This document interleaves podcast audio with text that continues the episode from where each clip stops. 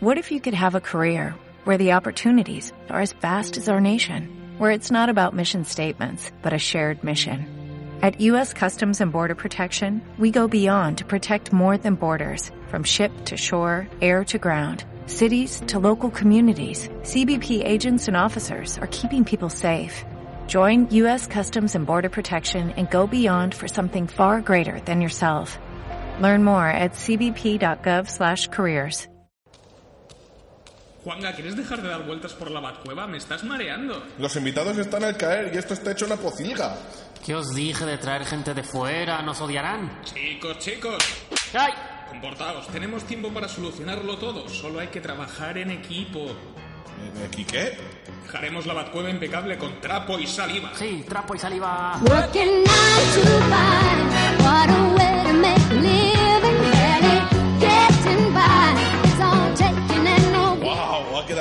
impoluto. ¿Veis? Con una buena secuencia musical todo es posible. Eres el mejor presentador de podcast del mundo. Te queremos, Imanol.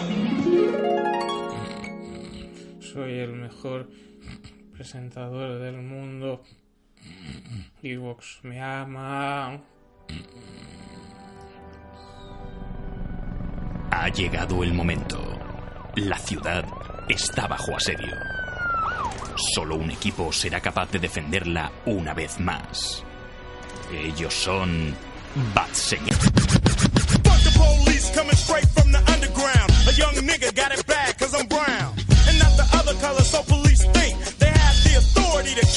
minority. Hola, muy buenas a todos y bienvenidos a GCPD. Estáis escuchando el podcast de verano de Bad Señales. Seguimos aquí en la comisaría de Gotham eh, haciendo vigilancia nocturna. Me acompaña mi inspector Juanga. ¿Cómo estás? Buenas noches. Hola, buenas noches. Perdón, eh, bronquitis. Hola, ¿qué tal? Sí, esta es- estamos todos igual en la, com- en la comisaría. No me hagas poner voces que me ahogo. También tenemos aquí al, ¿ves? al detective Javi. Buenas noches. Eh, ¿Qué tal va ese café? Hola, muy buenas a todos. Este café está, pues, como todos los cafés de por aquí de por la tierra, asquerosísimo. Bueno, y está hoy, como os, eh, os hemos avisado por nuestras redes sociales, eh, hemos decidido hacer algo diferente. Por primera vez en la... No, no, esto es mentira. Pero es, va a ser de las pocas veces de la historia del podcast en el que vamos a hablar de Batman. Somos el podcast que nunca habla de Batman, pero hoy lo vamos a hacer. Y para ello, para celebrar el Batman Day. Yo estoy tan sorprendido como tú. Eh, en el Batman Day esta noche contamos con dos invitados muy especiales, eh, los que estoy muy contento de que hayáis venido y que hayáis aceptado esta tontería. Eh, en, primer, en primer lugar tenemos a Iván Khan de Khan Comics. ¿Cómo estás? Buenas noches. Buenas, tío, ¿qué tal? Muchas gracias por invitarme. Y nada, aquí cuidándonos un poquito a ver si llegamos a los 80 años también como Batman. El cabrón está de puta madre conservado. Ni, ta, ni tacataca ni hostias, es fantástico. Y también, en- por otra parte, tenemos a, a Miki del canal Mickey How. Bienvenido y gracias por pasarte por aquí. Muchas gracias por invitarme. La verdad es que tenía ganas de hablar un poquito de Batman y digo, bueno, qué mejor manera que meterme con los chicos de Bad Señales que no hablan de Batman. Ya tocaba, ¿eh? Indicadísimo. Bueno, sí, eh, para celebrar este, el Batman de este año, estos, este 80 aniversario, vamos a repasar cinco títulos, eh, algunos más conocidos que otros. Hemos intentado reivindicar, rescatar alguna cosa, así que puede que descubráis alguna cosilla o que os apetezca revisar eh, algún título relacionado con el hombre murciélago. Y bueno, para los que no lo sepáis, los títulos, porque he puesto, he puesto una imagen en el. He puesto varias fotos en, la imagen de portada, entonces decía, este, este, este sé quién es, pero este no sé quién es. Es Josh Clooney, ah, no es Val Kilmer, no está Michael Keaton, puta mierda de programa es este. Bueno, pues eh, hablaremos sobre el videojuego Batman Arkham Knight, eh, uno de los títulos de salida de PS4. Hablaremos también sobre Batman, El Principio Oscuro, cómic eh, autoconclusivo de Enrico Marini como autor completo. Luego seguiremos con Batman, La Máscara del Fantasma, película de animación de los años 90, directa, directa vídeo y bastante interesante. Después, el cuarto título será Batman, El Regreso del Caballero Oscuro, ya sabéis, el célebre título de Frank Miller. Y cerraremos con la joya de la corona, que es Batman Forever. Así que nada, esto es Bad Señales, esto es nuestro especial sobre el Batman Day, así que dentro música de Danny Elfman, porque es lo que toca. Sí. Que es la cabecera del programa también, pero no importa. Eh,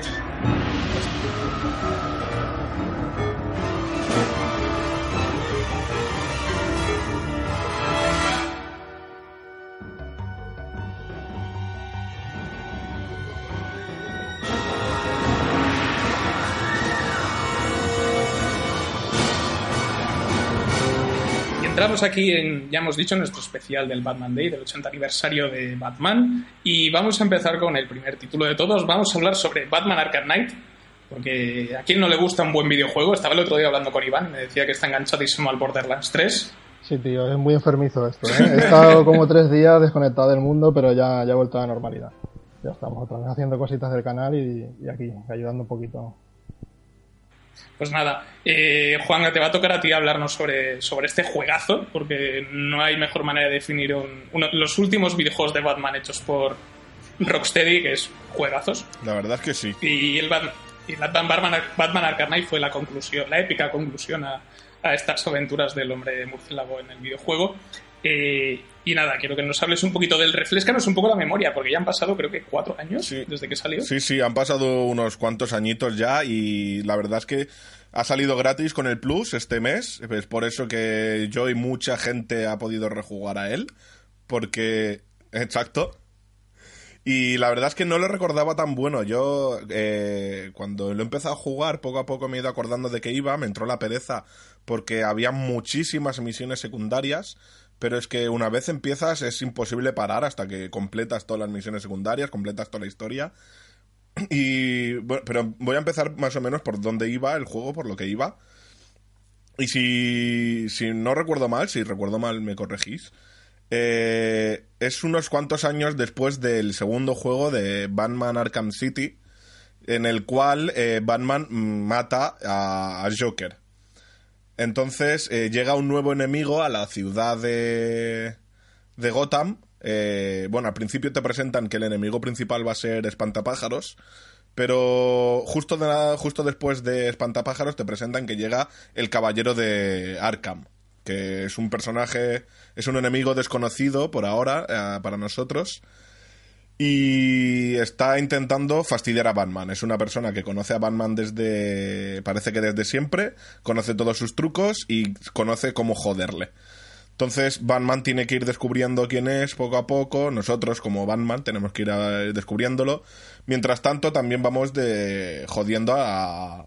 interrumpiendo los planes de los típicos enemigos de Batman. Nos encontramos a Dos Caras, a Pingüino, a Liciérnaga, a Joker. No, a Joker está en la mente de Batman, no hay misión. A Riddler o Enigma. Luego está. Estos ya no los conozco, porque no sé muy bien quién es el, el que se disfraza de cerdo. Ah, Mr. P, sí. Esta es la etapa de, de Morrison, de Batman. Y luego está. Ay, perdón. Y luego está otro que tampoco conozco, que es uno que se disfraza de Bruce Wayne.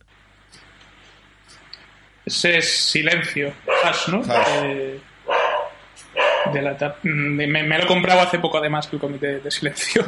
Pero yo lo, yo lo conocí la primera vez a Silencio por... Creo que era... Salía en Arkham City por primera vez. Sí, Puede ser, o se mencionaba en unas Sí, que había mencionaba, que te encontrabas por ahí. O en Arkham Asylum o Arkham City recuerdo que había una misión secundaria en el que de repente te aparecía con lleno de cicatrices y decías, Sí, me suena, sí. sí, en Arkham City creo que salía. Este juego era el que empezaba que, que desactivabas unas bombas así en un momento súper épico, que parecía Sí, que moría sí. Batman y, y luego no sé, que pasabas a manejar a otro, puede ser, durante un tiempo. Sí, no, no recuerdo sí. bien. El videojuego empiezas manejando a, a un policía random que está dentro de una, de una cafetería. Y eso ya, para mí ya me sorprendió porque dije, hostia, tío, no, no controlas a Batman solo. Y luego sí que pasas a Batman, te dice que, que mm, Espantapájaros quiere enviar no sé qué gas a la ciudad. Entonces Batman, para evitar que el gas vaya a la ciudad, decide meter todo el gas en una sala donde está él. Y parece que muere, y justo cuando muere Batman, vamos a decir, eh, controlas a Gordon. Es uno de, uno de mis sueños cumplidos manejar Gordon, que es algo que solo se puede hacer en, en los, en los juegos de Lego, Sí. que también y luego tam- y también manejar a Alfred. Con la bandeja, ¿no? Estoy dando bandejazo. A mí ese juego me agobió, tío. El, el, el Arkham Knight. Al final, tanto coche, tío, lo tuve que Sí, dejar. la verdad es que el coche para mí es uno de los de las cosas peores, sobre todo por, por los, las misiones de Riddler, tío, las carreras. La, uf, A mí me pasó, eh, o sea, a mí me da, cuando se anunció como juego para, para PlayStation Plus, a pesar de que los disfruté en su día, solo tenía recuerdos malos del Batmóvil. sí, O sea, era como, era como, como Vietnam, hasta cierto punto.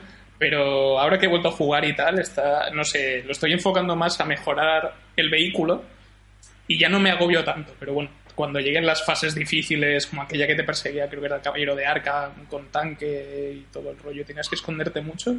No sé cómo llegaré, pero lo estoy disfrutando más. Sí, yo tengo que confesar que el, el final me acuerdo menos que el resto, porque cuando llegué al punto en el que el caballero de Arkham va con una excavadora por entre los túneles subterráneos, eh, no paran de matarme y he decidido dejarlo. Hostia, pues el final está cojonudo, ¿eh? Sí, me- lo que me acuerdo me gustó mucho, que es de cuando descubres quién es el caballero. Que por cierto es un personaje, entre comillas, creado expresamente para el juego. Mm. Creo que. No me acuerdo de quién fue la idea. No sé si Geoff Jones estuvo metido en el proceso y dijo: Hacemos esto. Y. Pero creo que se empezó a integrar ahora en la colección regular de Batman. O sea, he visto ahora una portada hace poco donde sale el Caballero de Arkham. Creo que en la grapa de Detective Comics que sale este mes en España. En el tomito me suena. Pero, pero sí, es uno de esos casos en los que se crea algo externo y acaba metiéndose dentro de la colección regular, como Harley Quinn, ¿no? Que fue creada para la serie animada de, de Batman de los 90 y la hemos y la hemos tenido ya, la tenemos hasta, hasta, hasta la sopa. Sí. A Iván le gusta mucho Harley Quinn. Sí, me encanta. La petarda Queen esta, no, no, que va. Lo del coche también tenía su punto, ¿eh? El rollito de montarte en el coche, salir hacia arriba volando, te pegabas de hostias, te subías otra vez, era muy Sí. orgánico, ver, ¿sabes? El es cambio que del coche Hay, mucha gente que, que- que dice que el, que el tema del coche es uno de los, de los puntos débiles del juego o, o le echa bastantes pestes del coche y yo, es verdad, he empezado el juego, no lo he podido probar mucho, pero de momento, a ver, me imagino que será por falta de costumbre, me he notado que el control a lo mejor es un poco tosco, acostumbrarse a la velocidad y a frenar y tal, pero no sé, no... De momento no he visto que sea algo, algo muy escandaloso. No sé, a mí de- del coche hay dos cosas que me molestan, el resto no tanto, porque como, como habéis dicho, sí que me, gu- me gusta mucho la naturalidad esa de meterte en el coche, salir disparado para volar, etcétera. Pero no me gusta el, el sonido, que es una chorrada, pero no me llega a gustar. Porque es, llega un momento que yo creo que metes esta y ya no, no puede meter más y se queda el sonido ahí estancado. Y, y luego no me gusta, Luego no me gusta lo- la repetición de, de misiones. O sea, en el- con el coche, aparte de las carreras y los puzzles de, ri- de, de Enigma, o sea, hay poco más. Está mm, saca el cañón para disparar coches y ya está. Sí, sí, es que, es que al final acaba siendo repetitivo. Yo me agobié por eso. Sí. A mí me agobian los juegos que se hacen repetitivos. Y desde hace unos años, no sé, será pues, yo que sé, hace cuatro o cinco años, eh, ya me cuesta pasarme los juegos. Ya me cuesta bastante. El único que creo que me he pasado entero, aparte de los, los Final Fantasy, eso sí que me los paso, eh, el, el, el del Gerald de Rivia. Ese es el único que me he pasado de cabo a rabo y le dedico las horas que tocaba. Los Batmans, casi todos, me los he tenido que dejar por cansinos. Sí. A, a mí, a mí, a mi gusto, eh, quiero decir que, No, no, coincido, que tampoco. coincido un poquillo porque cuando estaba el, el- la semana gratis o las dos semanas gratis del PS Now, probé el, el Arkham Asylum porque recordaba que lo disfruté y se me hizo pesado muy pronto. Sí, a, mí, a mí es que ya yo no tengo paciencia para estas cosas. Nos hacemos mayores ya. A mí el que se me hizo un poco pesado en su día, del, el único de los cuatro creo que fue el Arkham Origins, pero porque se nota mucho que no es de que no es de Rocksteady. Oh, Recicla muchos conceptos y tal. La historia está guay, la historia es interesante y Lo que tenía el Origins era un arranque del juego, el principio era espectacular, ¿eh? Como Sí, no, y el los arranque era enfrentamientos y la, y, increíble. las- y la pelea con Deathstroke era Sí, sí, muy una guay. pasada. ah, sí. Y salía el inútil Pero- ese del Escuadrón Suicida también, ese que lo matabas de una hostia también, como en la película. El- sí, ¿cómo se llamaba? El- Ese que, es que tiraba cuerdas, no me acuerdo cómo se llamaba. sí, tenía un- ten- el electrocutor. Sí. Ah, sí, eh, ah, vale, vale, lo estoy confundiendo yo. No sé, yo ya para, para acabar quiero destacar do- dos cositas. Una que me gusta mucho que hayan, que hayan añadido, que es la, la pelea con compañero, que puedes ir con, o con Robin, o con Nightwing, o con Catwoman y eso. Y eso fue un puntazo, en verdad. Sí, y, poder llevar el traje desbloqueable de, de Batman de la serie de, los 60. De los también 60, es- sí. me, Es un puntazo. me pasa el juego con ese traje. Molaría con los efectos de sonido, ¿eh? De, de la Con época. los ¿eh? pavos, sí. Y, y- Bueno, pues. y luego eh, quería destacar ya lo último, eh, una cosa que me da muchísima rabia de este juego, que es una vez te has pasado la historia, no puedes ver la histo- el final original, el final real de la historia, hasta que no consigues los 240 y pico enigmas de Riddler. Y eso da una pereza... Yo me lo vi en YouTube. Yo la primera vez... Yo lo conseguí esa- hacer, ¿eh? Con mucha paciencia, pero no, tampoco merece mucho la pena, ¿eh? Yo, ya, yo la primera vez lo hice con guía y, y dije, vaya chorrada. Y la segunda vez he pasado. Eso es para picarte, para que te lo acabes y, y jue- juegues todo, hagas todo. Sí.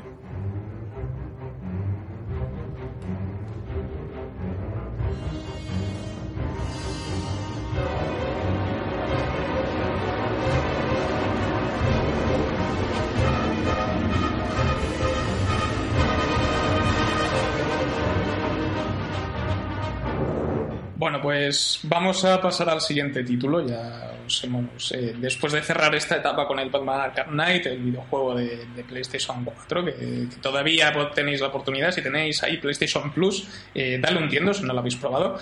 Y le toca el turno a mí que nos vas a hablar sobre Batman, el principio oscuro de, Enrico Marini, que ha salido muy poquito ahora en España. Sí, salió el año pasado. Salió el año pasado en formato europeo. Hombre, lo primero, antes de hablar de, de la obra, vamos a hablar del autor. Tío, el autor Enrico Marini es un autor europeo que, vamos, prácticamente eh, el formato europeo para Batman fue no se ha hecho no se ha hecho nunca. Y esto fue una- un encargo que se hizo, que le hizo DC Comics a, a Marini en 2018 por, por su trayectoria. Ha hecho, Marini ha hecho una de las cosas, uno de los cómics que la verdad es que lo tengo pendiente, que es, que es Rapaces, que, que está, que está muy bien. Le echas, le echas, hay un integral ahora de norma muy chulo. Y vamos, tiene un dibujo espectacular. Y claro, Marini tiene, pues, pues eso, eh, que tiene un dibujazo.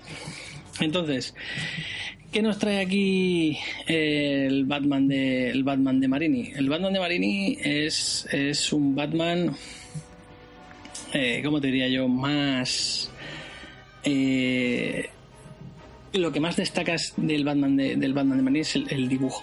Vale, el dibujo de Marini es- está hecho con acuarelas y está hecho con un mimo y un cariño espectacular.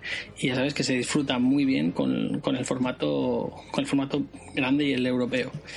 Luego hablaremos de las ediciones que hay. Entonces, eh, no sé, eh, ¿de, qué, de, qué- va? El argumento, ¿vale? El argumento de- del Batman va de que el Joker eh, empieza, empieza, empieza que Joker ha robado un collar de no sé cuántos mil euros.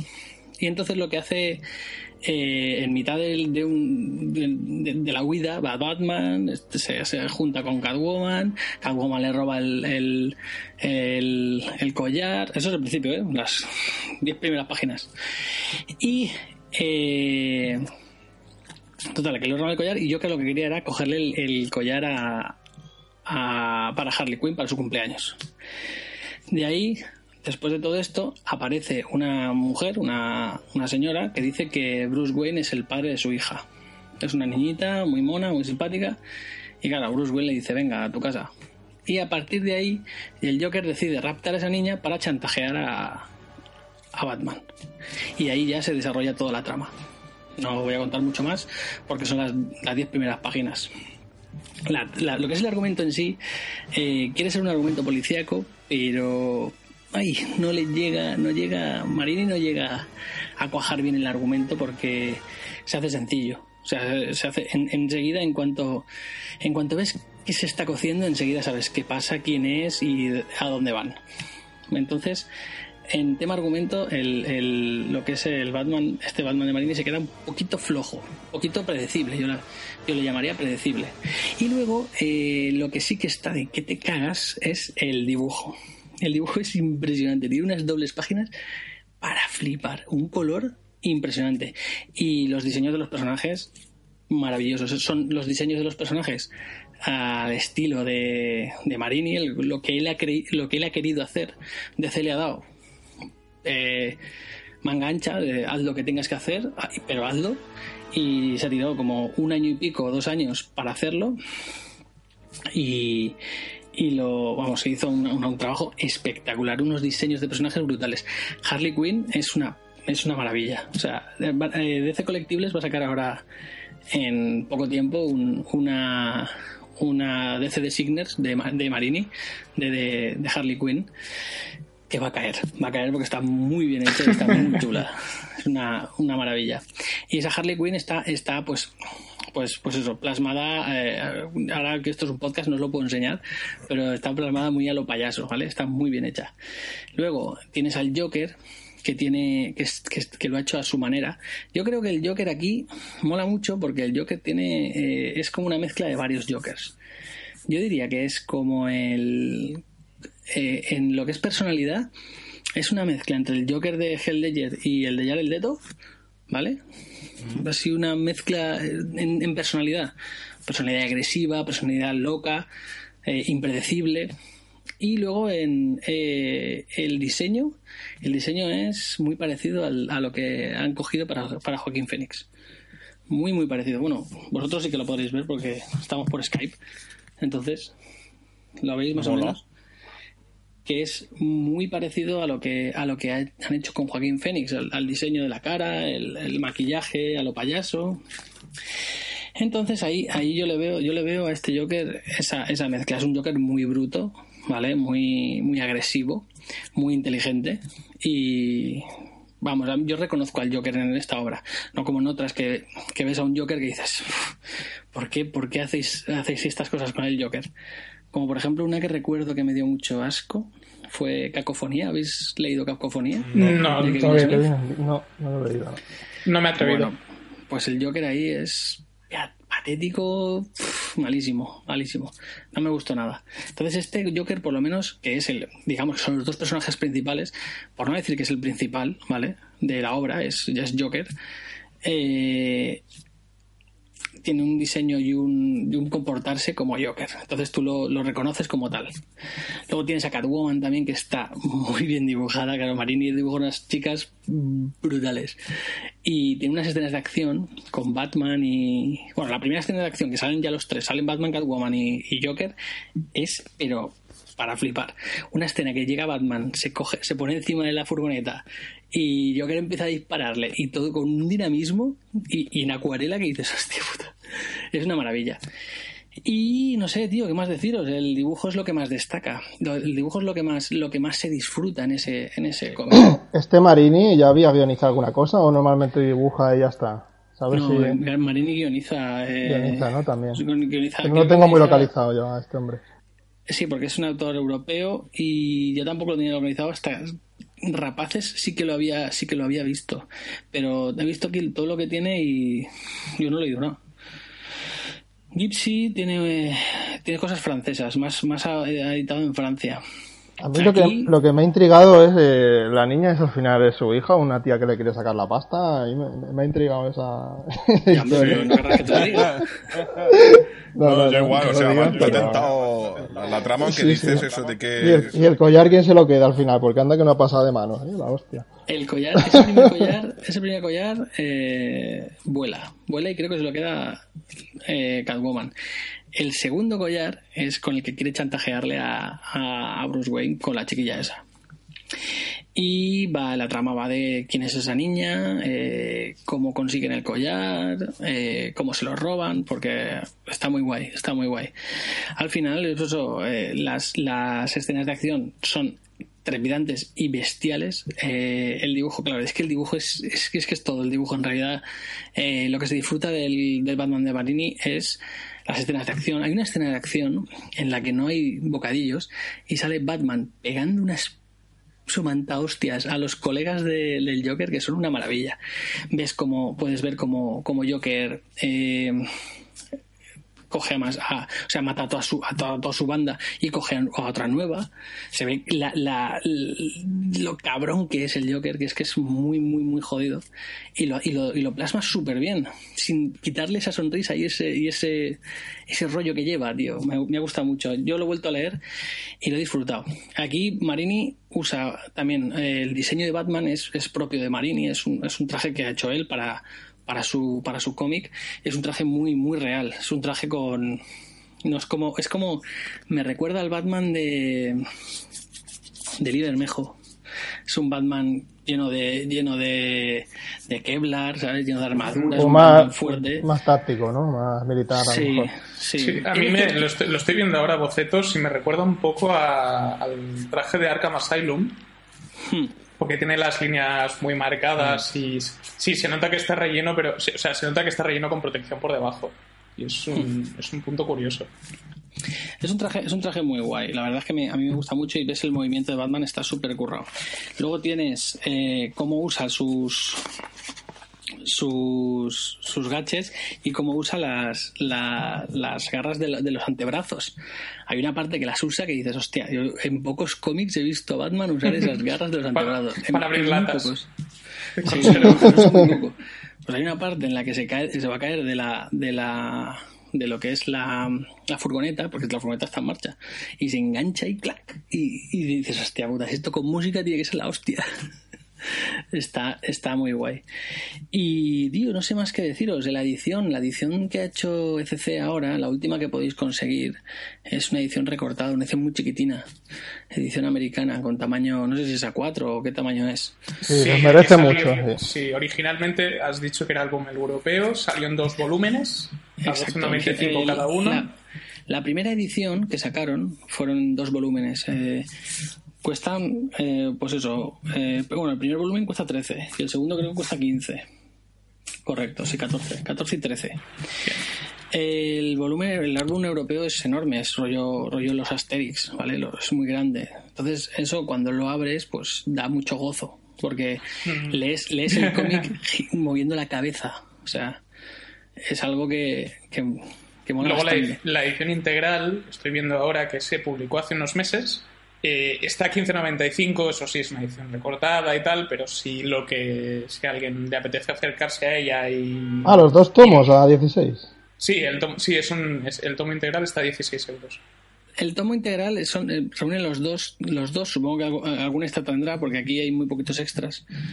Eh, el- es más pequeña y lo, lo- lo trae todo.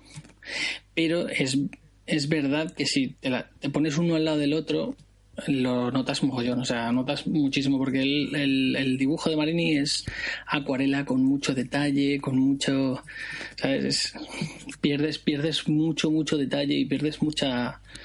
se pierde, ¿vale? Yo no lo he leído en pequeño, pero lo he visto y dicho, hostia, es que no es lo mismo. O sea, tú te- esto te lo lees en un rato y, y sentarte a leerte esto y, y pasar las páginas y que te pegue el aire es, es decir, esto, esto es calidad. Esperaremos a ver si sale algún algún tomo deluxe, que a ECC le gusta mucho hacer eso. Versión abanico.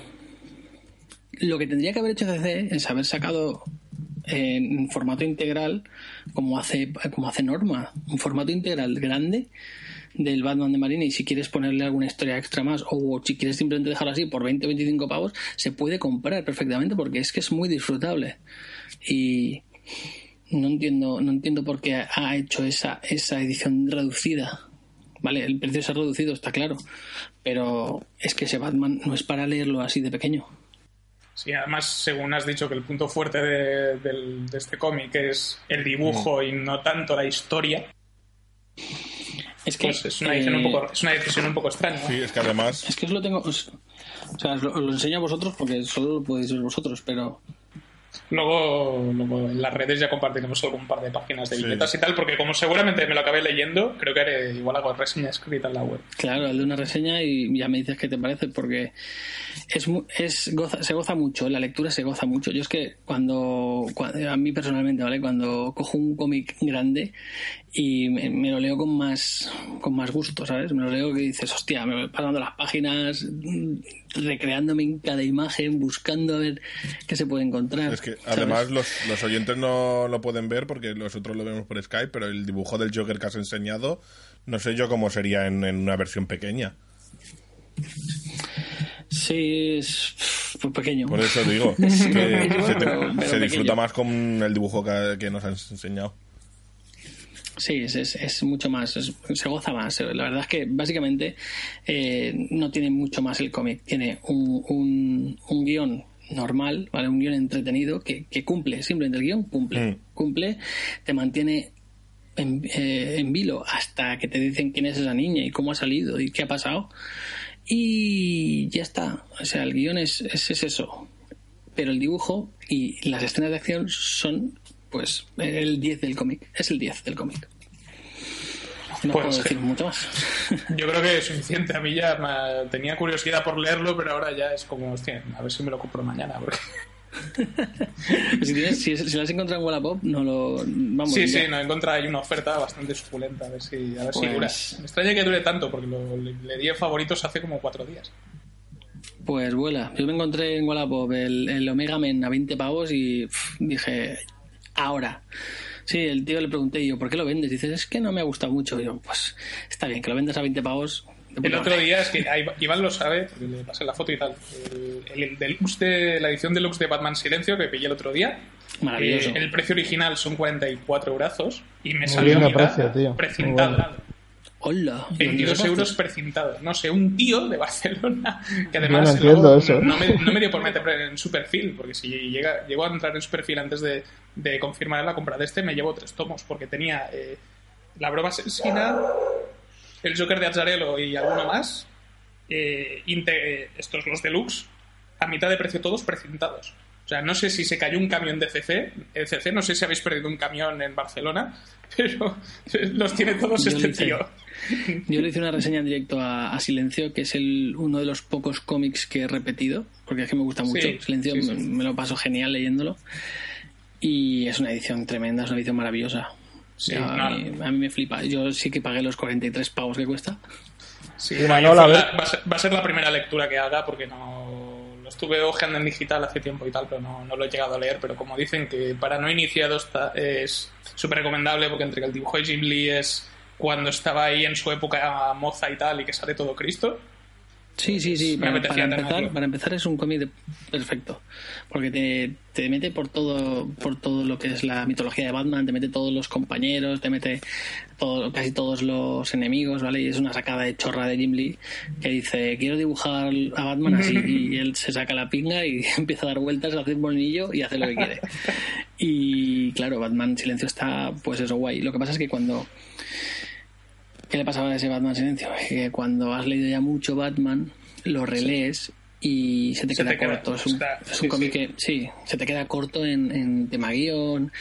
El dibujo sigue siendo espectacular, pero ya lo ves como, como si fueran poses, ¿sabes? Te quedas un poco que dices, Sí, ay, ay, está guapo, pero yo es que le tengo mucho cariño a ese Batman y a mí me gusta mucho. El Batman Hash es el que más me gusta, entonces lo- cada vez que lo leo lo disfruto más. Y yo no puedo decirte que, que es el mejor Batman, no, te lo puedo decir porque no, no es así, pero es el de los que más me gustan a mí. Así que yo te lo recomiendo también muy encarecidamente. Hice un directo con, con Gotham City Informer hablando de... Sí, que a él no le gustaba, ¿no?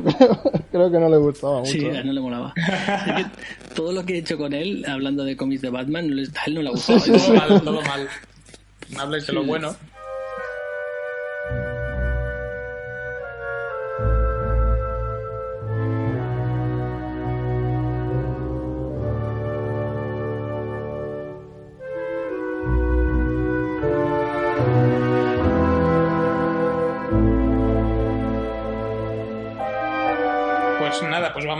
Después de esta recomendación extra que os hemos regalado, luego digáis que en Bad Señales no nos lleváis cosas sorpresas, no, no hay sorpresas. eh, vamos a pasar al siguiente título, a la siguiente recomendación. Voy a hablar yo, voy a intentar no ahogarme. Si me ahogo, ya lo arreglaré en edición. Pero me apetecía hablar sobre, sobre una peli, porque yo sabéis que yo de, de cómics sé un poco, pero de peli sé más. No mucho más, pero bueno. Eh, y en este caso es una película de 1993 que es Batman, la máscara del fantasma, estrenada original directamente en VHS en España. Aquí la, la podéis encontrar en Blu-ray, muy bien de precio. Yo la conseguí hace algunos meses en Blu-ray también y fue la primera vez que la vi y la verdad es que flipé. Creo que es mi película favorita de Batman. Sí, me- No este- es para menos, ¿eh? y Manuel está flipado, pero es que yo creo que aquí en, en Batman, la máscara del fantasma, consiguen captar perfectamente la esencia de lo que yo creo que es Batman. Que creo que es algo que también, aunque hace muchos años que la vi, cuando era, cuando era más crío y tal, la serie de animación de, de Bruce Timm, que también estaba metido por ahí Paul Dini, la serie animada de los 90, captaba muy bien el espíritu de Batman porque tenía, o sea, para ser una serie enfocada al público infantil, eh, el primer capítulo que yo recuerdo que lo revisé hace un par de años, que era salía Man Bat y, y- y no era precisamente un teletabi, ¿eh? daba un poco de miedo. Entonces, daba Exacto, la serie que nunca se reeditará en Blu-ray en España, es, es algo que tenemos que ir aceptando, me parece.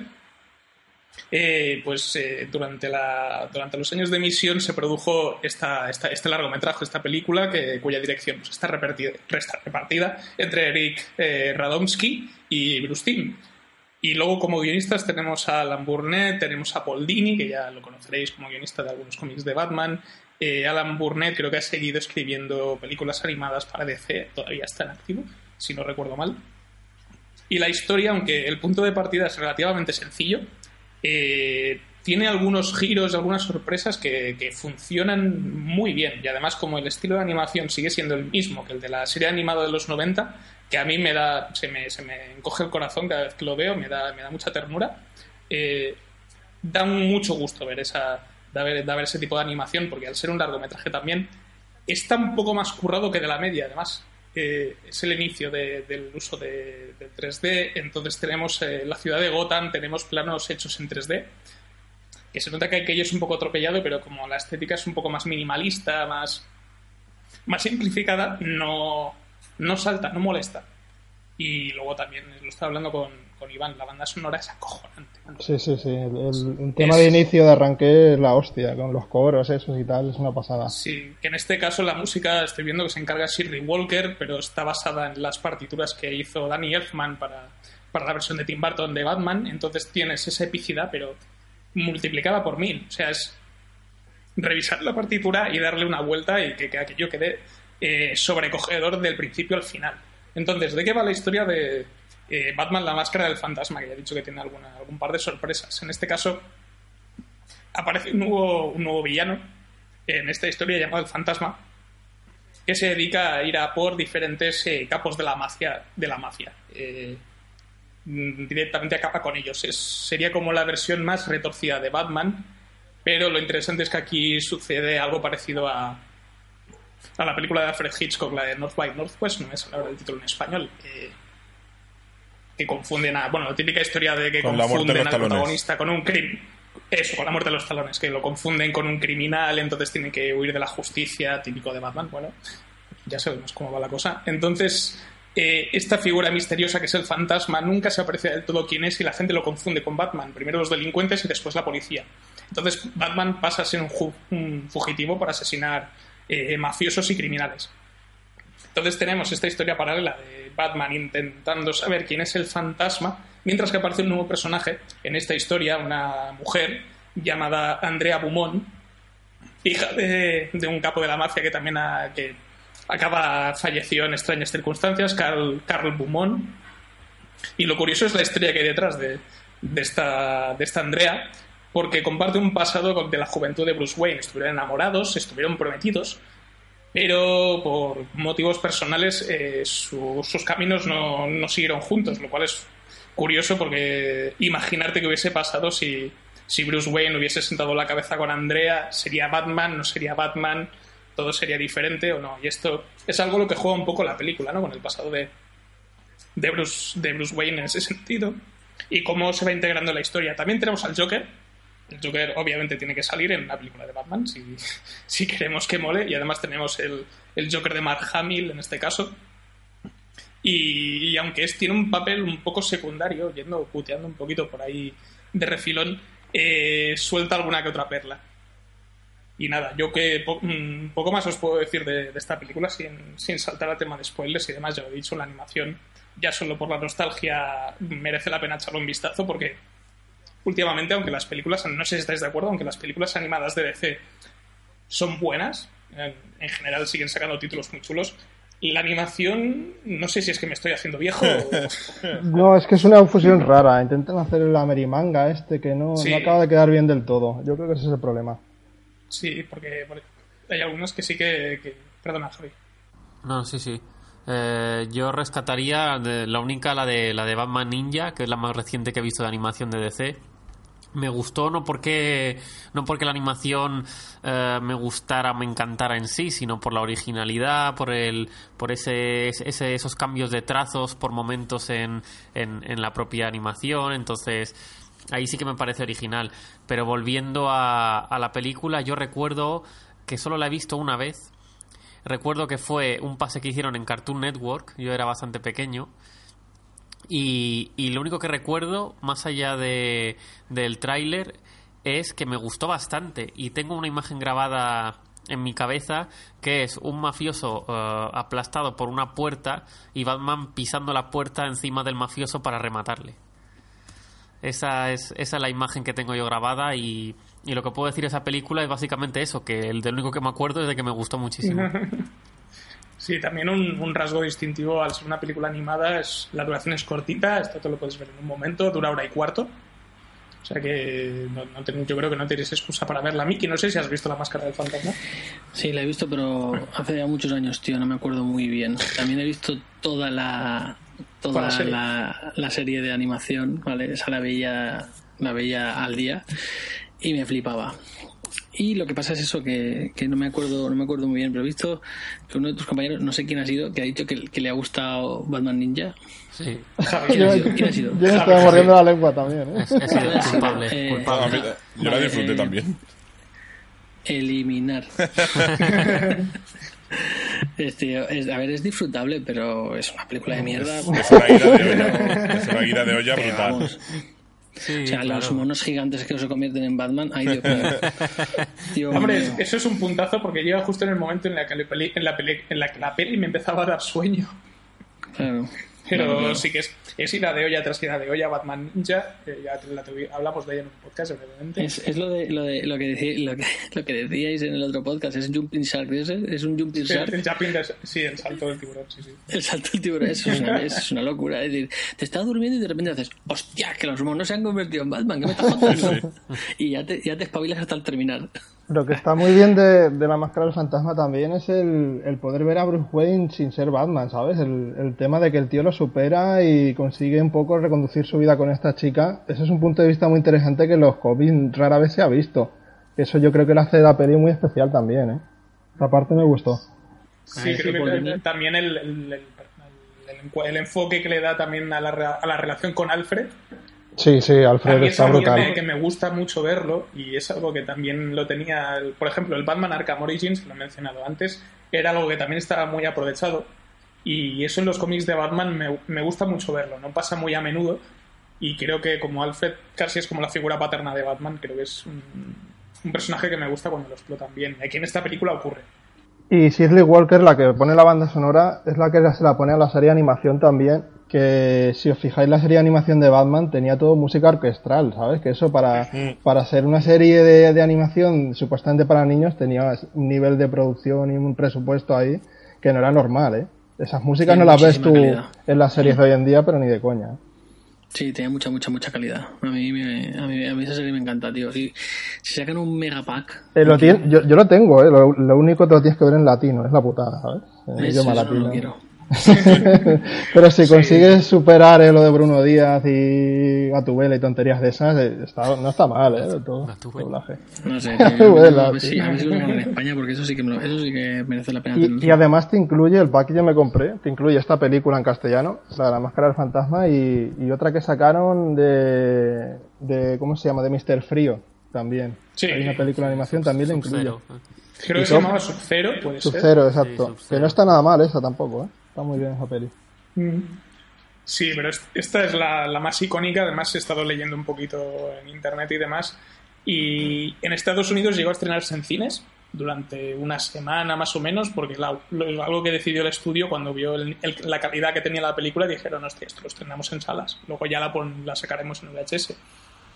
Y yo creo que habla bastante bien del, de la calidad que tiene la película. Si alguien tiene la posibilidad de acercarse y darle una oportunidad, y es que este dibujo, si Manuel, bueno, está de puta madre, hombre.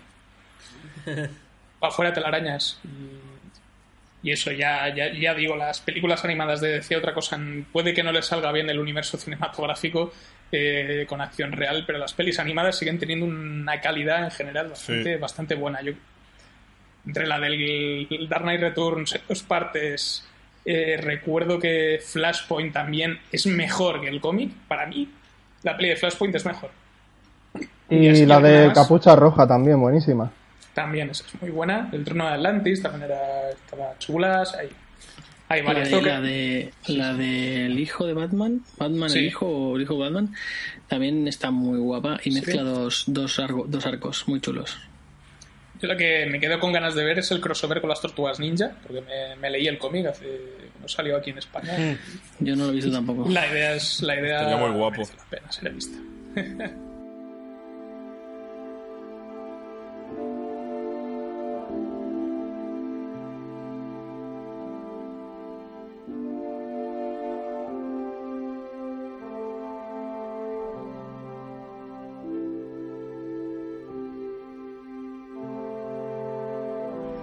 Bueno, pues después de esta recomendación, vo- volvemos al cómic.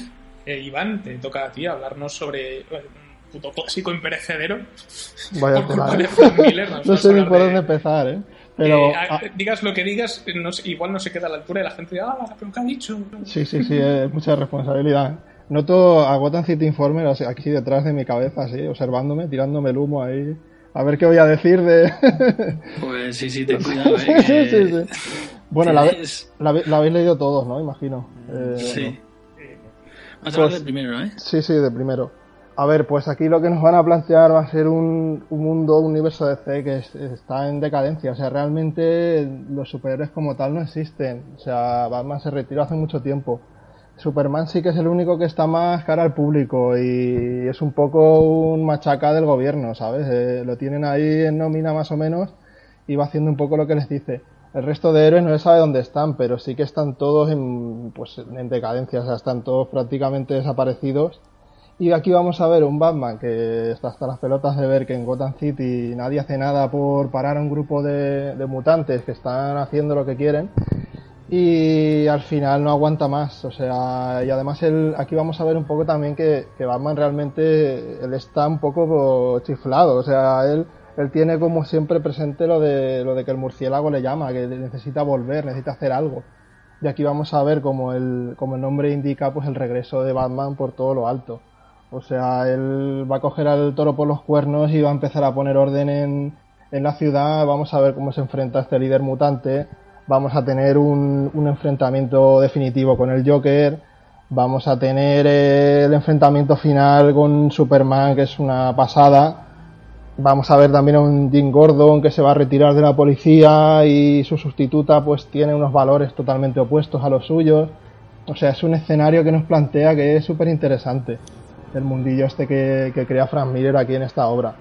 Y como ya sabréis, la manera en que lo narra él es, es única. O sea, es- esas líneas de pensamiento, eh, ese el, sentir lo que, lo, lo que Batman está experimentando en ese momento, eh, cuando, cuando ves que se- está quejando de sus dolores, de sus achaques ya de viejo, y el tío aún así pues si- sigue intentándolo. No sé, a mí me parece sublime. O sea, la historia definitiva de Batman. Realmente es que no, no, no se le puede ni quitar ni poner nada más. Yo no. Y bueno, y Green Arrow, que es un personaje que me encanta y que aquí está impresionante, ¿eh? Con toda la estética de, de Sean Connery. ¿eh? A mí me recordó un montón a Sean Connery. Es el, el Green Arrow que sale, que sale sin brazo. ¿puede ser? Eso es, sí, sí, sí. Que además Sí, es es que- como súper rojo y va en contra Sí. Superman a muerte. Sí, es, la verdad es que el de ese, el DK, el DK1 me gustó, me gustó mucho. Ahora, hoy, leído hoy por hoy, al que no haya leído mucho Batman, es posible que le cueste un poco, ¿vale? Es, es un cómic muy, muy, muy, muy, muy bueno, pero no eh, tienes que haber leído mucho para que te, para que te flipe de, de, de golpe, a no sé que te guste, bueno, lo más normal que sea eso, ¿vale? Pero es un comicazo, es, es una pasada. El, el que ya no es tan bueno es el segundo. Es que el segundo es muy confuso, tío. El dibujo hace que todo sea súper confuso, es el problema. Yo el veo. segundo lo dejé a mitad. Yo me lo acabo. Dije, Con un ni par. de coña. Vamos, esto no, esto, yo, esto- yo no, no, no, que le den por culo. Y lo tiran todo por culo. No, lo- no lo tengo. Yo es que he oído, hablar, he oído hablar tan mal del segundo que es que ni, ni me, to- ni me he acercado, ¿eh? Pero realmente es el dibujo, ¿eh? Lo que, lo que molesta tanto, porque aquí vamos a ver, por ejemplo, a Barry Allen, lo que ha pasado con él, que está muy guay también. Vamos a ver a Green Lantern, vamos a ver a, a Wonder Woman, que es una pasada, la Wonder Woman de Frank Miller. Una chulada, la vamos a ver aquí también. O sea, amplía mucho el universo que se creó en el DK, pero claro, con ese dibujo que te da ganas de arrancarte los ojos, pues es un poco complicado. Yo pasé, pasé del 2 directamente al 3. O sea, dije, paso. Y el 3 es una, una fumada, pero, pero muy guay también. O sea, no es el 1, ¿vale? El 1 es. No, el uno no se puede el comparar uno con es nada. Dios, ¿vale? Eso es. El 1 el uno es Dios. Y luego los otros están para divertirte. Sí. Pero y ahora no se, es. Maravilla. ha, ha anunciado Frank Miller ahora hace poquito una cuarta, una continuación, ¿no? No sé si es una cuarta entrega estrictamente como tal o es un spin-off. Ni idea. Es continuación. Es, continuación. Sí, ¿Verdad? sí, Es del Dark Knight DK3. Returns, eh, The Golden Child o algo así. Sí, porque vemos a Carrie Kelly ya con el manto de Batman y, y el hijo de. el segundo hijo que tiene Wonder Woman con Superman, que es Jonathan también, como el que está ahora en los cómics. Y nos van a contar la historia de él, que en el DK3 lo vemos como un bebé, que está la Amazona Wonder Woman peleando con un bebé en la espalda, que es una pasada. es, una, es una fricada, pero mola muchísimo. Madre del año. El, sí, DK3, sí. el DK3 tiene estenones, ¿eh? Buah, tiene O un sea, dibujo, tío, flipante. Tiene un ¿eh? dibujo espectacular. Y luego la vez que, que la vez que dice que hay una parte donde se están peleando y empieza a llover sangre porque están contra las amazonas y dices, ay, la virgen, qué brutos.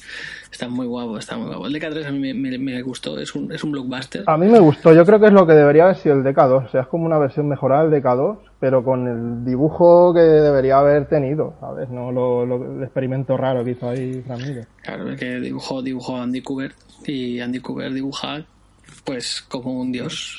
Pero, pero, la hostia. pero le dejaron a Frank Miller su apartadito ahí con sus historias cortas, que bueno, él estaba a su rollo, no molestaban a lo que es la historia principal, contaba sus pequeñas historias y estaba muy bien ahí en, en su sitio, ¿sabes? No dándole un proyecto tan grande. Sí, el DK3 lo, estaba Zarelo ahí dándole a la- a escribiendo y el Miller mirando y pasaba por allí y digo, ahora, Sí. ahora mete esto y el Miller le daba lo que había Es que hecho. es un, es un señor muy mayor ya, ¿eh? yo Y no ya sé qué qué edad tendrá, pero está hecho polvo. Parece Freddy Krueger, tío, ya. Hmm. A mí, a, mí el, a mí el primero me gustó mucho. Y, Y el- una-. ¿Y la precuela la habéis leído? La precuela que hay. Sí, sí, el- el- La última sí, cruzada. La última cruzada, sí, la tengo, sí. Muy Está guapo, muy guapa, ¿eh? ¿eh? Muy guapo, sí, sí. Está muy Y guapa. Es un- dibujazo es un de a Romita. reivindicar. Sí. Cuidado, Sí, sí, sí.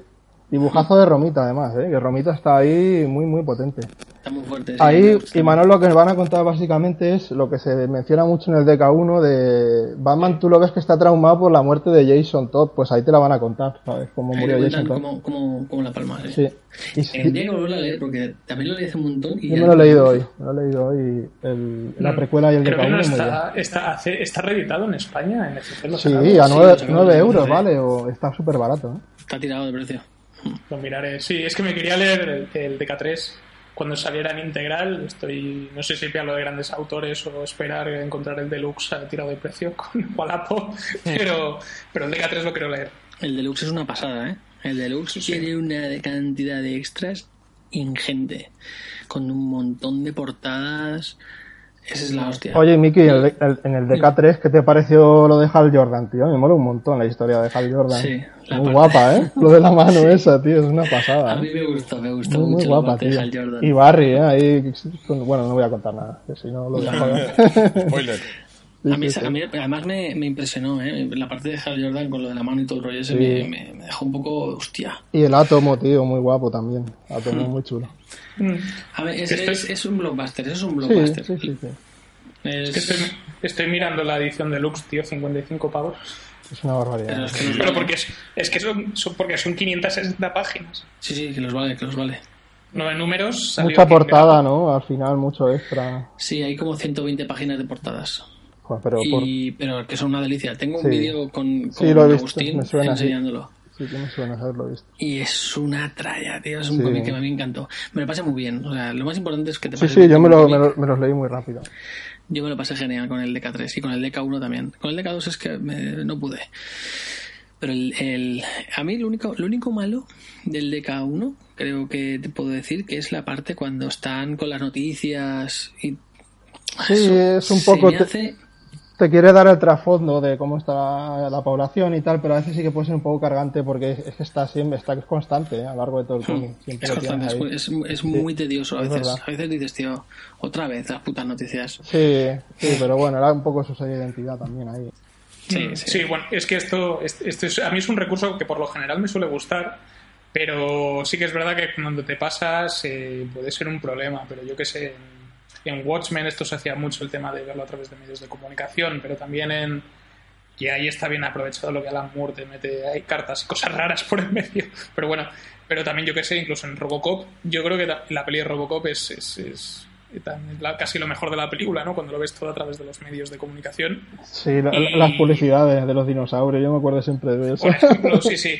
Es un recurso que bien aprovechado te puede ayudar a, a entender el contexto, a entender la atmósfera y el mundo en el que se mueven los personajes.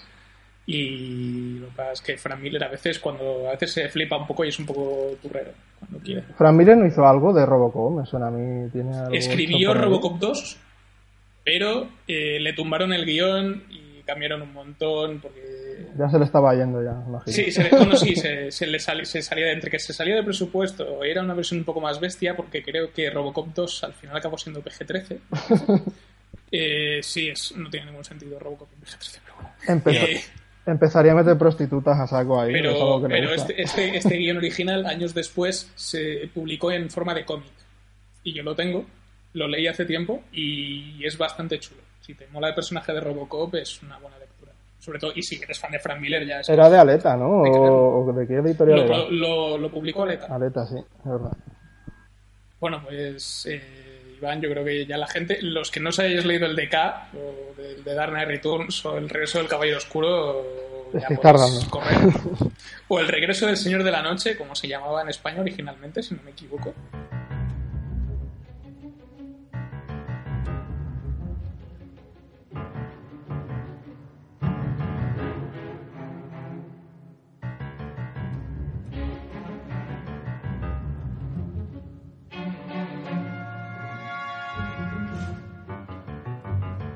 Vamos a ir con la última recomendación de, bueno, eh, de- del programa. Javi nos vas a hablar sobre eh, la mejor peli de Batman, Batman Forever. Pues sí. Sí, Año sí. 1995 tenemos a Joel Schumacher y que nos puedes contar eh, sobre esta película. Pues a ver, ¿qué decir de Batman Forever eh, que no sepamos ya? Eh, una pregunta que a lo mejor luego contestamos, pero en principio, pues así un breve resumen, ¿no? Que todo el mundo sabe ya. Tenemos a Jim Carrey en el papel de Enigma, grandísimo. Tenemos a Tommy Lee Jones como Dos Caras. Tenemos a Val Kilmer como Batman, Chris O'Donnell, Robin, eh, el, el Alfred de toda la saga de Tim Burton. O sea, tenemos, realmente tenemos un repartazo sobre el papel y yo estoy de acuerdo en que es una película que o, te gusta mucho, en mi caso es una peli de mi infancia y me encanta, o la odias y la pones a la altura de Batman y Robin, la siguiente, de la cual yo también rescataría alguna que otra cosa. Pero yo creo que es que es una película bastante polarizada. Eh, y yo creo que esta película es lo que es si te gusta gracias a no precisamente a Batman y tampoco a Robin, sino a sus dos grandes villanos. Si quizá los villanos no hubieran funcionado tan bien, yo creo que esta película sí que hubiera tenido muchos más motivos para ser una película defenestrada.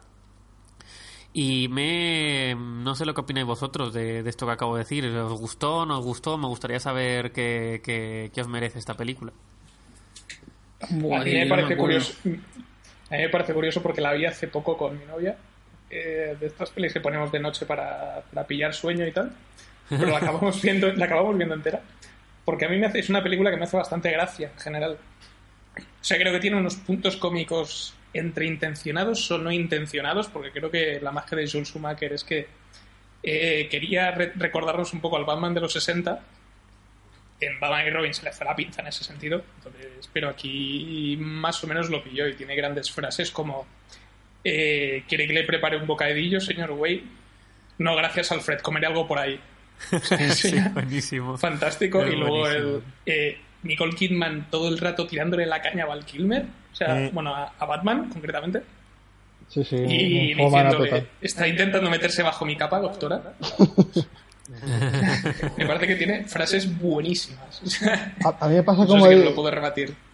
Me pasa como dice él, tengo buenos recuerdos de infancia, pero me la pongo ahora y es como si te pusieras sarnado o alguna cosa de esa, ¿sabes? Lo ves un poco con esa mentalidad, ¿sabes? Eh, se no acuerdo disfruta, ¿eh? nada, tío. No, yo tampoco. Yo sé, me acuerdo de la muerte de dos caras que era malísima, tío. Se cayó de un helicóptero, una cosa así muy chunga, tío. Sí, la, sí el dos, Ca- dos caras es como una especie de, de Jim Carrey 2, porque Tom Lee Jones. Tom Lee está. Lo mataba Estaba Batman, además, creo. Lo- se lo cargaba él. Bueno, es lo típico de que le deja morir. Sí, eso, eso. Aquello que hace Batman de Batman Begins, que dice al Wall no te voy a matar, pero tampoco te voy a salvar. Y dices, bueno, entonces eso es, ma- eso es matar, Omisión, omisión. teóricamente. Pero bueno, es, y va- la peli va un poco en, ese- en esa dirección. A mí es realmente dos caras, es, creo que es mi villano favorito de Batman y verlo en esta película me produce dolor físico. sí, sí, sí. pero sobre todo ver a Tom Lee Jones haciendo estas cosas raras, pero por lo menos parece que se lo pasa bien. Pero cuando ves la escena en la que sale su origen, que estaba en un juicio y le tiraron el ácido en la cara y no sé qué, Ah, y sí. casualmente se tapa con la carpeta en la mitad de la cara y a cámara lenta y no sé qué, y dices, ¿por qué está esto tan bien grabado si es la tele de un juicio? Bueno. Yo, ¿Y por qué tiene la mitad de la cara rosa? Sí, tío, es que es, es que es muy exagerado. Hay cómics que tienen algo parecido, pero es que aquí es muy cómico, tío, no sé. ¿Cómo se lo han puesto? Es que, tío, quiero recordarlo, pero ni me acuerdo. Para- mí, darle Jim y- Carrey en esta película está. Yo es que de verdad gozo. Con esta película gozo cada vez que sale Jim Carrey. Para mí, esta película es que llena la pantalla y, y me lo paso en grande, tanto como Edward Nigma como con, con Enigma. Es, es, simplemente es, es, es, es genial. Y me he surtido de de un buen paquete de curiosidades que a lo mejor la mayoría de nosotros ya sabíamos, pero que quizá los oyentes, pues no, o no todas. Como por ejemplo, que el, el título inicial que tenían pensado para esta película era Batman Continues. O sea, Batman continúa. Recordemos que la primera era Batman, la segunda era Batman Returns, Batman vuelve, y esta pues quería, pues, mm, valga la redundancia, continuar, ¿no? Y seguir con Batman continúa. Eh, bueno, luego se desecharía, como ya todos sabemos. Y me llama también mucho la atención que eh, costó uno- alrededor de unos 100 millones de dólares, que para ser una producción de mediados de los 90 Es mucha eh, pasta. Es- es está bastante pasta. bien. Y recaudó 336, o sea que realmente funcionó muy bien. Sí, Funcionó sí, yo bien. recuerdo que llenó los cines estas películas, pero claro, es que de superhéroes no tenía tampoco mucho más, ¿no? Sí, sí. Bueno, claro, sí. Y Creo que de- ya- del mismo año creo que es Steel, la de Shaquille O'Neal. Hostia, no he visto. hostia. No hace falta que la veas, Javi, no pasa nada. ya, ya me han, hablado, no me han hablado muy bien. Eh, también me, me he informado de que, de que a pesar de la buena recaudación que, que tuvo, ¿no? Pues mm, como que Warner quería otro estilo de película, no, no quería seguir por, por esa línea y tuvo una reunión con, con, Barton, con Tim Burton y eh, cuando le dijeron eso, eh, Tim ya empezó a verse por dónde iban a ir los tiros y automáticamente pues se salió dijo, bueno, yo estaré aquí como productor, y, pero a mí estas historias me, olvidáis, me olvidáis. Y supuestamente bajo su aprobación, pues ya mm, cogieron a Joel Schumacher. Eh, no sé, a ver. Eh, como respecto a Michael Keaton, ¿no? O sea, Michael Keaton, uno, si uno de los pilares era Tim Burton, el otro era Michael Keaton. Eh, para mí su interpretación como Batman en las dos primeras películas es, eh, es magistral.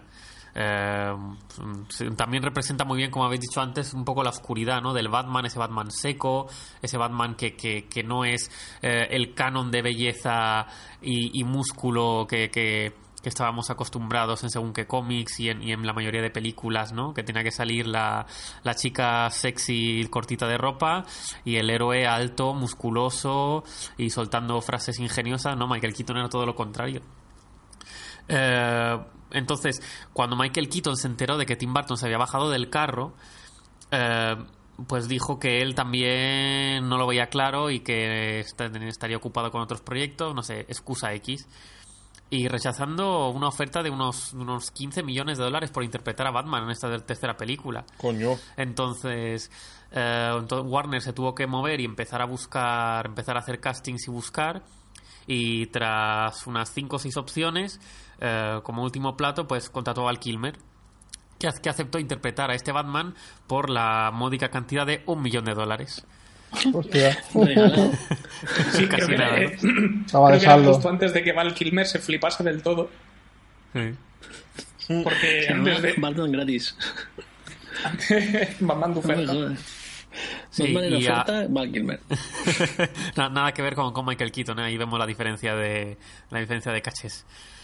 Luego, vol- volviendo a hablar de cifras, por ejemplo, mm, sabemos que, que el estreno del el estreno de Batman Forever superó el mejor estreno de un, en un fin de semana, que, que son 52 millones de dólares, ¿no? Eso Pero es lo que es que- recaudó.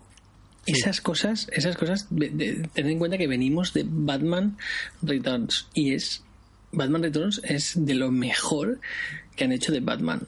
Es más, lo vi sí. hace dos días, no sé, hace un mes, mes y medio, lo volví a ver y flipé. O sea, no me lo podía creer. Decía, pero si es que esto tiene más de 25 años, ¿cómo es posible que siga estando tan vigente, tan buenos actores, tan bien hechas lo- los efectos y, y que sea tan buena peli? Y la mejor Catwoman Pues- que hemos tenido en el cine todavía, ¿eh? Sí, sí, la mejor Catwoman que hemos tenido en el cine, el mejor pingüino que vas a ver en tu vida Sí, y la mejor ambientación de Batman que vas a ver en cualquier película. No lo, es- no lo dudo. No lo dudo. es una tralla. Y claro, viene de- vienes de eso, pues la gente quiere más. Normal que Batman Forever tenga. Luego te das cuenta y dices, hostia, que, que- que nos, han, que nos la han colado, nos la han metido doblada. Sí, y ya sí, con, sí. Con, la, con la otra ya dices, "Nah, ya, ya, ya no me, ya no me pillas. Y, y lo que vino después, eh, encima lo mejoró no, todavía más, ¿sabes? Las pelis que vinieron después. Pues, pues resulta que el recaudó 52 millones de dólares solo en su primer fin de semana, superando, por ejemplo, a Jurassic Park, que No recaudó jodas. 47. Y solo ese, ese año, el año 1995, solo fue superada por Toy Story, por la recaudación de Toy Story. Joder. pues ya ves. ¿Y Jim Carrey aquí qué hacía? ¿Tenía como un- una movida que le ponía a la gente para lavarles la cabeza o controlarles Correcto, mentalmente con una tele? O... Es que me vienen La, la así caja, la caja de Edward Nigma. Lo conectaba, sí, les conectaba con una antena la cabeza a una especie de televisor que los volvía gilipollas y veían así con las cosas en realidad aumentada, como en hologramas y tal, y él se ponía otro aparato en la cabeza y recogía la inteligencia de, de la persona que estaba mirando esa pantalla y él pues quería ser el hombre más listo del mundo, entonces la idea era tener una, eh, con una antena gigante que todos los televisores del mundo proyectaran esas imágenes y él recibir la mente de los demás. Y salía Dick Grayson, Sí. ¿no? También, no te contaban el origen de Dick Sí. Grayson incluso. Chris O'Donnell, Chris O'Donnell como Dick Me, Grayson. me co- me consta que Mark Zuckerberg para Facebook cogió bastantes ideas de, de Enigma, de la caja. Sí, me lo creo. Sí, está- tenemos por ahí a Chris O'Donnell eh, como típico actor de al salir de clase, que se supone que es un adolescente y tiene como 40 años. Y, y lo tienes, eh, tienes todo el origen, tienes todos los Graysons voladores, con el circo. eh, Bruce Wayne intenta impedirlo, pero como no puede eh, hacerse pasar por Batman porque está de forma pública y tal, mueren los padres, eh, lo adopta, eh, soy un rebelde, le robo el Batmóvil a Batman, etcétera, etcétera. Pero un Robin Sí, crecidito, ¿no? Ya, ya era un... Sí, Sí. sí. Era más, Y- era más, era más Nightwing que, que Robin. Sí. Y ahora que habláis de la escena de- del, del coche, justo en Sí. justo en, la, en esa escena de- del paseíto, ¿no? Eh, eh, Chris O'Donnell siempre utilizaba un, un doble cuando tenía que, que, por ejemplo, hacer alguna escena de riesgo, ¿no? Lo típico. Y eh, estaba, estaba pensado que, que en esa escena de conducir el Batmóvil también, también actuara el doble en vez de él. Sin embargo, él insistió en que quería conducir el Batmóvil, porque claro, ¿cuándo se iba a presentar otra oportunidad de conducir el Batmóvil? Entonces, claro, le dejaron, pero por lo visto tuvo un, tuvo un pequeño problemilla de control y acabó abollando uno de los parachoques, ¿no? Nada, a cualquiera, a cualquiera, a cualquiera le puede pasar. Un liante. un liante. Sí, que además, curiosamente, el Batmóvil yo, es, es feísimo. Sí, Sí, ah, es raro. Sí, sí, porque curiosamente inicialmente habían contratado a, a, a Hans R. Giger, ¿no? Todos los, lo Sí, es verdad. por... Recuerdo que lo vi, lo vi en un documental, que lo tenían contratado y estuvo haciendo ahí diseños orgánicos típicos de El, Giger. el de Alien, ¿no? Sí, sí, Sí, sí. sí, sí, correcto. Entonces, claro, vieron, vieron esos, esos bocetos tan orgánicos que realmente se salía bastante de lo que querían para una estética, no solo de Batman, sino esa estética en concreto que quería Warner a partir de ahora para las películas de Batman. Yo no me acordaba, tío. La acabo Sí. de ver ahora. Ay, Entonces, Dios. Claro, al ver eso le dijeron, mira, no, esto no es lo que estamos buscando, pero para el Batmóvil de la película de Batman Forever, teóricamente se inspiraron ligeramente en sus diseños. Sí, A esto le sobra, le sobra, le sobra una aleta. le sobra una aleta, le sobra esas costillas raras que tiene a los lados que se ve toda la carrocería, el interior del coche. se- se- Sí, sí, sí, sí, sí. Yo creo que lo tenía muy- fea. Yo creo que tenía el muñeco cuando era pequeño. Fíjate. Y, y no olvidemos que estuvo nominada también a, tres Oscars, ¿eh? Tres Oscars, de, los típicos Oscars quizá de segunda fila, como fotografía, sonido o edición, efectos sonoros, ¿no? Pero, pero oye, fue una película que se tuvo bastante en cuenta en la academia. Ríete tú del Caballero Oscuro. No, no, lo que sí que es cierto es que la foto, o sea, aunque sea por acabado visual, la película tiene su rollo. O sea, eso no tiene entre el, entre el trabajo de, de color sobre todo, de paleta de colores, porque tiene, o sea, Schumacher lo mete ahí todo, el morado, el verde, eh, le da igual.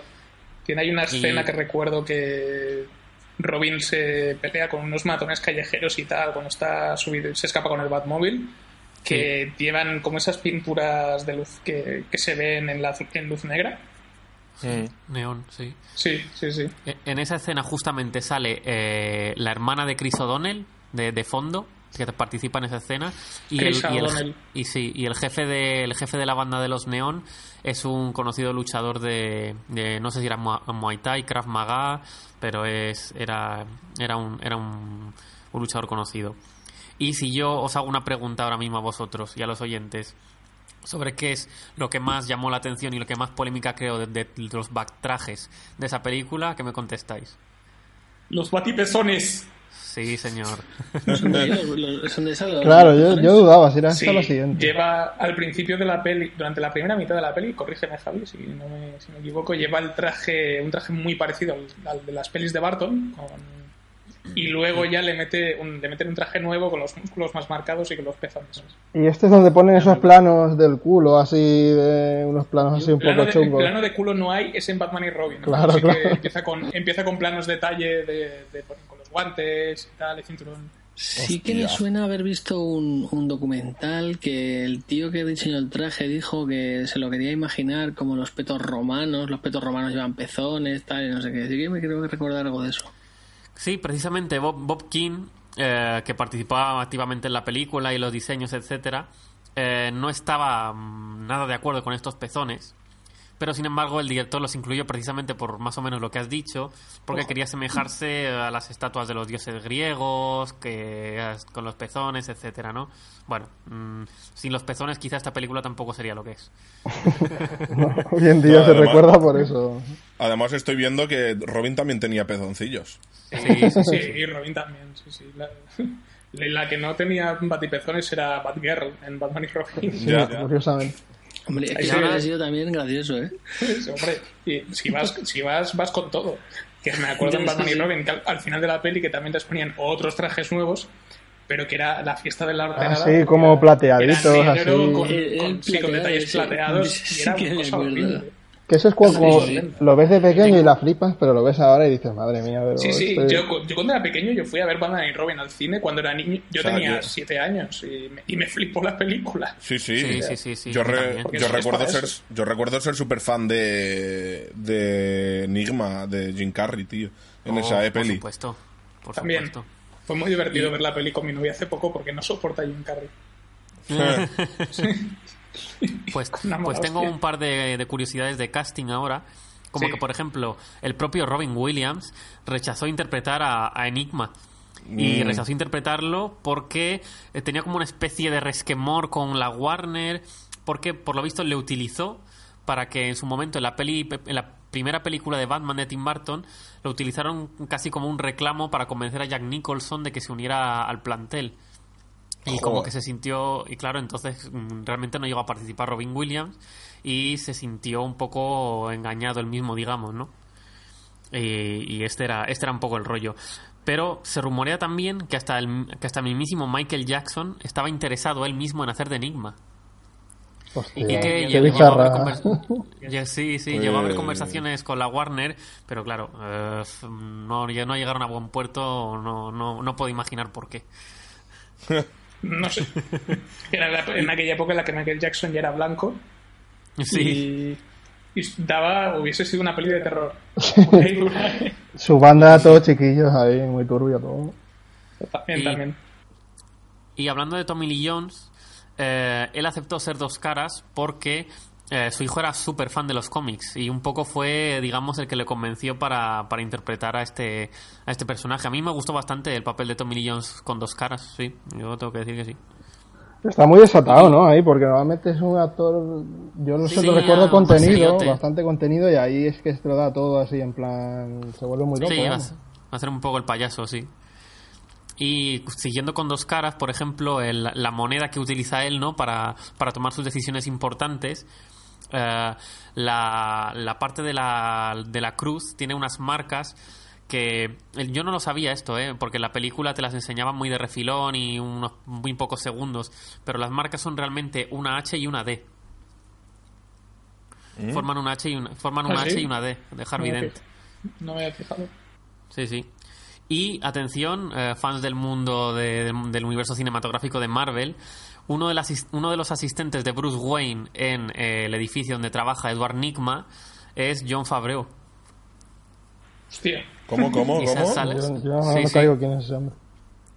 John, El director de Iron Man, director ahora de Happy, eh, el que hace de Happy también en, en el UCM. Sí, sí, sale, sale una escena unos segundos de un poco, un poco de fondo y no, y no tan de fondo porque se le ve bien, pero o sea, la verdad es que se le ve jovencito, delgadito, en sus años mozos, John Favreau. Y, eh, a ver, esta película también me gustó mucho por, no solo por enigmas, sino por los enigmas, ¿no? ¿Quién, quién no recuerda los enigmas que, que le dejaba a Bruce Wayne uno en, en la puerta o en el trabajo? Yo eso no lo recuerdo, esa parte no la recuerdo. Sí. Eran, bastante partido- guays. el, de, el, de la, el de la pista de tenis. Sí. Era bastante loco. Eran, muy originales. Yo es que me quedo con los enigmas de la película del sesenta y pico. Esos son los mejores, pero vamos. Sí. el plátano bolígrafo, tío, no sé. Hostia. El, el- de hecho, la estética de, de Enigma se, se basó bastante en. Porque a Jim Carrey le gustaba mucho es- ese, ese Riddler, el de la serie de los 60.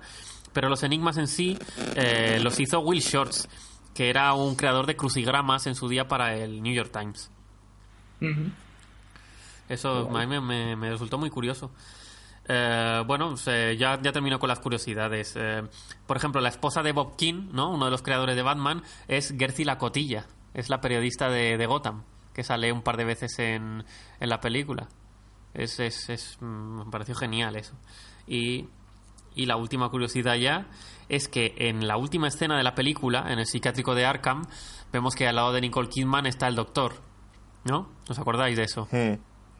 Es el, doc- es el doctor que se llama Doctor Barton. Y no es, no, no es casualidad, puesto que la estética, el peinado y está inspirado en, por supuesto, Tim Burton. Hostia. Es verdad.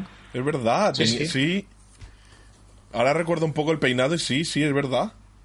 Sí, es que realmente es una película cargada de easter eggs y de curiosidades que me pareció increíble, increíble. Y yo a día de hoy, muchos que habéis dicho que en su momento os gustó y tal, y ahora la veis y no, yo de verdad que no me cansaría de verla todavía porque me entra esa pelea de, de hundir la flota entre dos caras y enigma mientras Robin y Batman están Es intentando penetrar en la guarida es buenísima, por ejemplo. Ahí también tenemos por ahí a Drew Barrymore en la película, como una Ah, de sí, las de acolitas, una de las sí. acolitas de dos caras, creo que era.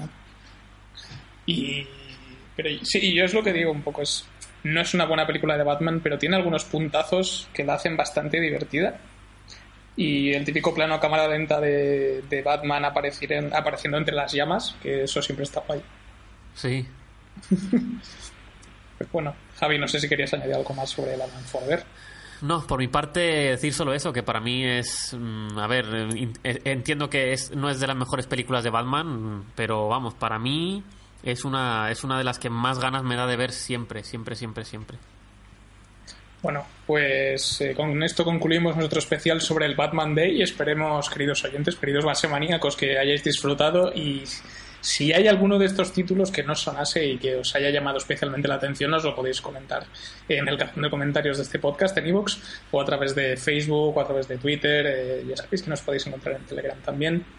Y nada, esto ha sido todo. Gracias, eh, Miki, por venir. Gracias, Iván.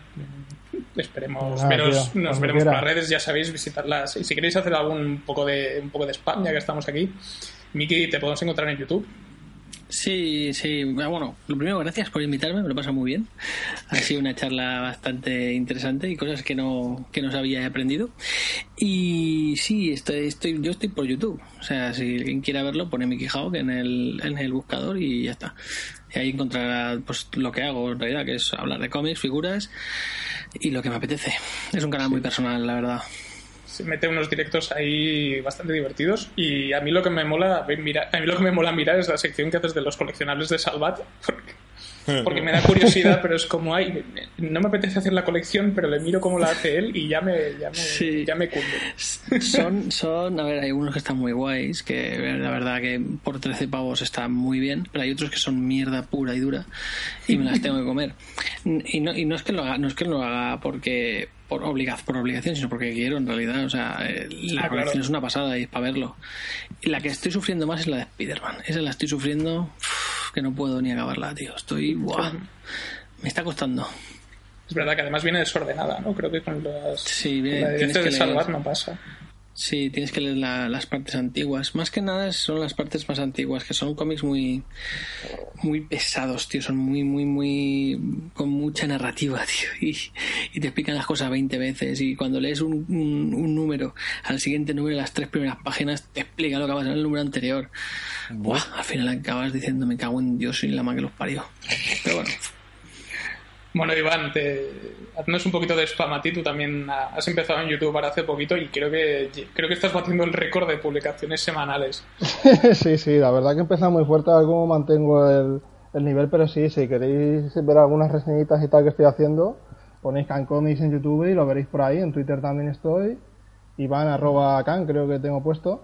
Y, y nada, eh, esta semana sí que haré una cosita especial con Frank Miller y con Batman, voy a reseñar todos los cómics suyos, así que si os habéis quedado con ganas de más, de saber alguna cosita más, pues pasáis por ahí, estáis invitados. Y Manuel, cuando quiera, hacemos alguna otra cosita de estas que me lo pasa muy bien y la verdad que se ha pasado súper rápido, ¿eh? Eh, Sí, sí, Muy, ya. muy rápido, tío. Sí, sí. Muy ameno, ¿eh? Y ahora, sí, sí. Y si, si os pasáis por el canal de Iván, echad un vistazo al unboxing de, de la, de la Prime Figure de, Ah, la la- cosa del pantano, porque ven, eso sí. ¿eh? La cosaca Está, del pantano. es- está Godzilla y después está la, la Prime Figure. O sea, es acojonante, tío. Es el, majo- es el mayor pisapapeles que he visto me fue mucho la olla, sí. El, Es brutal, es una preciosidad. el problema de Es esto es que una vez te metes, yo pensaba que esto iba a ser, venga, me compro una y ya está, pero ya estoy pensando en, en otra, ¿sabes? Ese es el problema. Lo es piensas así, es que está muy sola. Es un mundillo muy Necesita compañía, sí, porque no lo estáis viendo ahora. Eh, pero Mickey tiene también su, su diorama de figuras de Superman. La de Doomsday Sí. está brutal, ¿eh? Está guapísima. Sí, tío. la de esta que te cagas. Y luego la de Spider-Man que la tengo también por ahí, que está muy guapa. Lo que pasa es que una vez te metes en ese mundo, eh, va a ser jodido salir y además vas a gastarte más pasta cada vez. Sí, yo, yo me estoy asustando, ¿eh? Un poco. Yo lo que pasa es que me corto en las, en las Prime One, yo no tengo ninguna, porque no nos vale mucha pasta y además que son muy grandes. Yo no tengo sitio para dejarlas, no tengo sitio donde colocarlas. Entonces, mm, no me las compro. Digo, estas no, estas no puedo. Pero sí, por ejemplo, las Sideshow sí, porque las Sideshow son más pequeñas y también molan mucho. Al final es una al año, una cada dos años. Tienes que ir, tienes que ir con cuidado porque es un, es un pastiche. Y si te metes ya con los cómics y, los, y, y las figuras a la vez, ya te. o sea, Deba- de- la cartera- debajo de un puente, con los cómics y más la cosa pasa. La cartera tiembla como una medusa. La cocaína, la cocaína es más barata. Sí, Pero sí. bueno, una de Batman Sí. caerá, ¿eh? Por lo menos. Una más de Batman, sí. ¿Una, una de Batman te vas a pillar? La del DK3, tío. ¿Has visto? Tengo un, tengo un vídeos coleccionistas con Raúl enseñando el DK3, la de DK3. Ah, la tiene ya. Es que no, creo que no sale todavía. Sale para. La nueva, la nueva no, tiene la vieja. Ah, La que vale. La del la DK1. que sal- Será. La que sale Sí, con la el traje DK1, negro. exacto. Vale, vale. La que digo Exacto, yo es la una que DK3 está no. como con la pierna levantada, así, con el rifle arriba. Ah, sí, no, pues esa no. Tiene la primera. La primera es. Dios, tío, eso es una obra de arte. Pero una obra de. Mirad, miraos el vídeo que es una pasada. Es el vídeo coleccionistas. Un, no, no sé. Un vídeo coleccionista de hace un año o así. Pues lo miraré porque no, no conozco el canal. haremos un vistazo, sí. Tremendo, nano, tremendo ese pedazo de figura. Bueno, chicos, gracias a todos por participar, por haberos pasado por la Bat Cueva. Esperemos a ver si podemos repetir la próxima vez. No sé si para el próximo Batman Day o tal vez antes. La peli del Joker, sería gracioso. bueno, esto ha sido todo en GCPD. Esperemos que hayáis disfrutado los que estáis con nosotros y nos vemos no la semana que viene, sino dentro de unos pocos días que tenemos podcast de Cristal Oscuro y eso no, no, no vamos a hablar solamente de eso. Así que gracias y hasta pronto. Adiós.